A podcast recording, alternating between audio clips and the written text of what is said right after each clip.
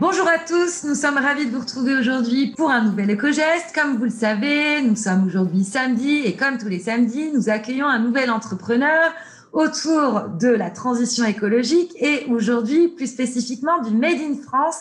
J'accueille aujourd'hui Stéphane De Bonjour Stéphane. Salut Sabrina et merci beaucoup de m'accueillir dans ton fabuleux podcast. Alors Stéphane, tu représentes aujourd'hui en tant que cofondateur la fabuleuse French Fabric. Est-ce que tu veux bien déjà commencer par te présenter, s'il te plaît? Oui, bien sûr. Donc euh, Stéphane, j'ai 45 ans, je suis originaire de, Dunkerque, maintenant installé à Annecy, en Haute-Savoie. Et donc depuis, euh, depuis mi-2019, on a donc lancé euh, la fabuleuse French Fabric avec avec Virginie. Et avant ça, bah, j'ai été euh, dans l'automobile à essayer de vendre des, Renault un peu partout en Europe, euh, et notamment comme, euh, comme directeur financier en Suisse et en Scandinavie. Mais ça, c'était avant. Et alors justement, parlons de l'après, du, du, maintenant et de l'après. D'où est venue l'idée, Stéphane, de créer avec Virginie Vivier la fabuleuse French Fabric?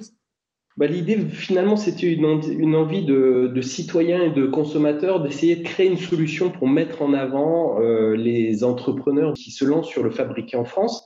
Euh, il faut être vraiment courageux euh, pour, se lancer sur le Made in France. C'est pas la solution de, facilité. Il y a beaucoup d'initiatives super intéressantes, mais on ne réussissait pas à trouver un outil ou une, plateforme qui mette vraiment en avant ces initiatives-là. Et donc, c'est ce qu'on a essayé de créer avec Virginie. Euh, et je vais vous expliquer un peu comment ça fonctionne. Alors justement, bah, raconte-nous comment s'exprime finalement votre engagement par rapport à cette plateforme et par rapport aux, aux marques ou aux entreprises qui sont présentes sur cette plateforme. Alors, ce qu'il faut déjà savoir, c'est que c'est souvent ces entrepreneurs sont souvent des petites entreprises, hein, donc euh, petites entreprises avec pas beaucoup de moyens. Et donc, on a essayé de créer un, dispositif qui les aide en termes de notoriété pour se faire connaître et être un accélérateur de, croissance.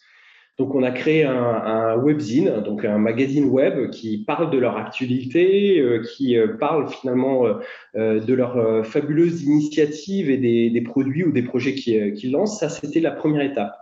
On a actuellement, quand on n'a pas de communauté, on n'est pas grand-chose, et donc on a aussi créé des communautés sur les réseaux sociaux euh, des gens qui sont intéressés par le sujet de la réindustrialisation, de la relocalisation et plus globalement de l'emploi, hein, parce qu'à la fin, c'est la, finalité, c'est quand même la, préservation et le maintien de l'emploi. Donc, on a euh, créé des grosses communautés à l'échelle des, euh, blogs ou des sites d'actualité sur le Made in France, notamment sur, Facebook, où on a un peu plus de, de 10 000 personnes qui nous suivent, aussi sur LinkedIn, parce qu'il y a beaucoup de, professionnels qui sont intéressés par ce sujet-là.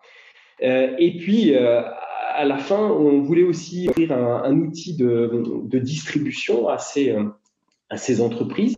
Et donc, on a créé un e-shop euh, qui présente leurs créations, leurs produits. Et, euh, et c'est aussi euh, un accès plus facile aux consommateurs pour eux. Donc, très clairement, l'idée, c'est que on est tous responsables de notre consommation. Comme consommateurs, on a tous finalement cette responsabilité au quotidien de faire une différence ou pas par notre acte d'achat.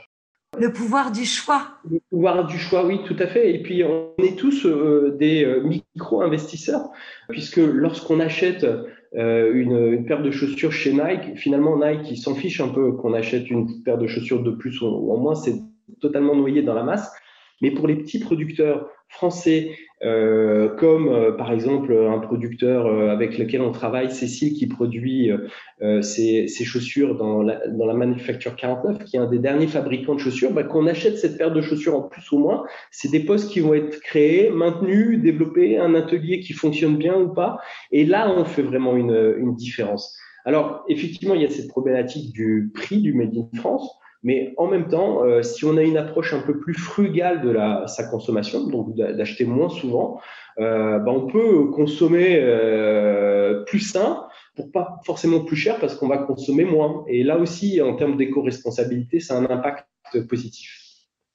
Et alors justement, quelle est la variété, la diversité de l'offre que vous proposez? Alors nous, ce qui nous intéresse, c'est le, le, le, Made in France au sens large. Hein. Donc euh, on, on, est sur euh, parce que finalement il y a des initiatives qui sont très sympas euh, dans, dans, tous les secteurs d'activité. textile, mais pas que textile. Hein. Il y a aussi des, choses qui sont très intéressantes sur la cosmétique, sur le tech, l'électroménager, sur le, la décoration, parce qu'on trouve du Made in France et on trouve du éco-responsable un peu partout nous, il y a des projets qui nous, euh, qui nous excitent, euh, et que, qu'on a envie de porter, qu'on a envie de soutenir, parce que ce sont des initiatives entrepreneuriales qui sont super courageuses avec des gens qui apportent des solutions nouvelles. Euh, donc, on a par exemple un Kipit qui essaye de développer à Toulouse un électroménager où il n'y a plus d'obsolescence programmée.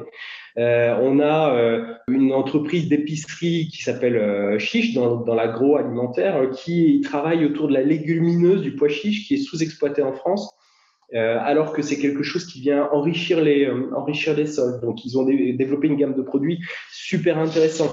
On a toutes les industries textiles qui travaillent autour des fibres pour avoir des fibres de plus en plus euh, responsables et notamment ce qui est super intéressant, c'est la filière du lin. donc le lin est une fibre qui consomme pas beaucoup d'eau qui était euh, en France, mais pas transformé. Et on essaye de recréer une filière autour du, lin et euh, de plus en plus de marques essayent de l'utiliser. Et on le retrouve c'est un des entrepreneurs qu'on a sur le site. Il y a énormément d'initiatives qui sont super intéressantes. On se rend compte que les bons produits euh, du Made in France, c'est les produits qui travaillent à la fois la, la partie emploi, la partie éco-responsabilité et aussi l'impact social euh, de, de, la production, notamment en impliquant des ESAT, qui sont des ateliers d'insertion de, de, de, travailleurs euh, handicapés. Et il y a une sorte de mayonnaise un peu magique euh, qui fait que lorsque la mayonnaise prend bien, ben, ces entrepreneurs et ces produits finalement touchent les consommateurs. Et à la fin, ben, pour vendre, euh, il faut créer une relation spéciale avec le consommateur. Et, euh, et c'est justement ces projets-là qui nous intéressent. Alors, si j'ai bien compris, hein, sur euh, le site de la fabuleuse French Fabric, on va pouvoir trouver de l'agroalimentaire, de l'habillement. Tu peux nous donner tout l'éventail de ce qu'on peut y trouver? Oui, bien sûr. Donc, pour l'instant, on, on travaille avec une trentaine d'entreprises. Euh, l'idée à la fin de cette année, c'est de, bien sûr, d'avoir un, catalogue plus large. On en aura une centaine. On peut trouver euh, des sneakers, on peut trouver des montres made in France, on peut trouver des meubles made in France, on peut trouver des jouets made in France, on peut trouver euh, des bonbons bio, vegan made in France. en fonction de vos goûts, vous allez trouver votre bonheur pour vous ou pour vos proches. Euh, et puis l'idée, c'est, on voulait créer un espace qui soit agréable à la découverte et où on explique vraiment euh, l'histoire de ces entrepreneurs, parce qu'ils ont tous des histoires fabuleuses à raconter. Euh, sont des gens, des hommes et des femmes courageux qui ont fait des choix courageux et qui méritent qu'on prenne le temps vraiment d'expliquer leurs projets et de les présenter. Et donc, associé au produit, euh, on retrouve l'histoire euh, de ces entrepreneurs. On voulait vraiment prendre le temps de, de le faire parce que pour nous, c'était quelque chose qui n'était pas fait assez actuellement. Bah écoute, c'est marrant parce que c'est exactement ce qu'on essaye aussi de faire au travers de ce programme et en te recevant aujourd'hui. Donc, ça, ça m'interpelle les grands esprits se rencontrent. C'est exactement ça. Alors, j'ai une dernière question pour toi. Où peut-on trouver la fabuleuse French Fabric? Alors la fabuleuse French Fabric, on la trouve euh, sur, dans le, sur le web hein, parce qu'on n'a pas d'espace de, physique de, vente, hein, donc c'est uniquement un espace digital. Donc en tapant fabuleuse French Fabric, vous allez euh, voir notre site remonter. Sur le site, en fait, vous, euh, vous avez un espace là-haut qui s'appelle le Fab Mag.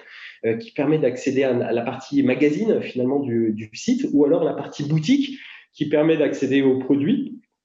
Euh, donc ça, c'est là où nous trouver. Puis après, on a des grosses communautés, notamment sur Facebook, euh, Fabulous French Fabric sur Facebook, euh, où on a plus de 10 000 personnes qui, qui nous suivent. Sur LinkedIn aussi, on a une assez grosse communauté de gens intéressés par la relocalisation et le consommer, le fabriquer local. donc, c'est les meilleurs moyens pour nous retrouver pour l'instant. Eh bien, parfait. Merci beaucoup, Stéphane, d'avoir accepté cette invitation. Bien, merci à toi, Sabrina, de m'avoir donné le temps de, de présenter notre projet. Nous vous souhaitons tous les deux une excellente journée et vous retrouvons dès demain pour un nouvel éco-geste.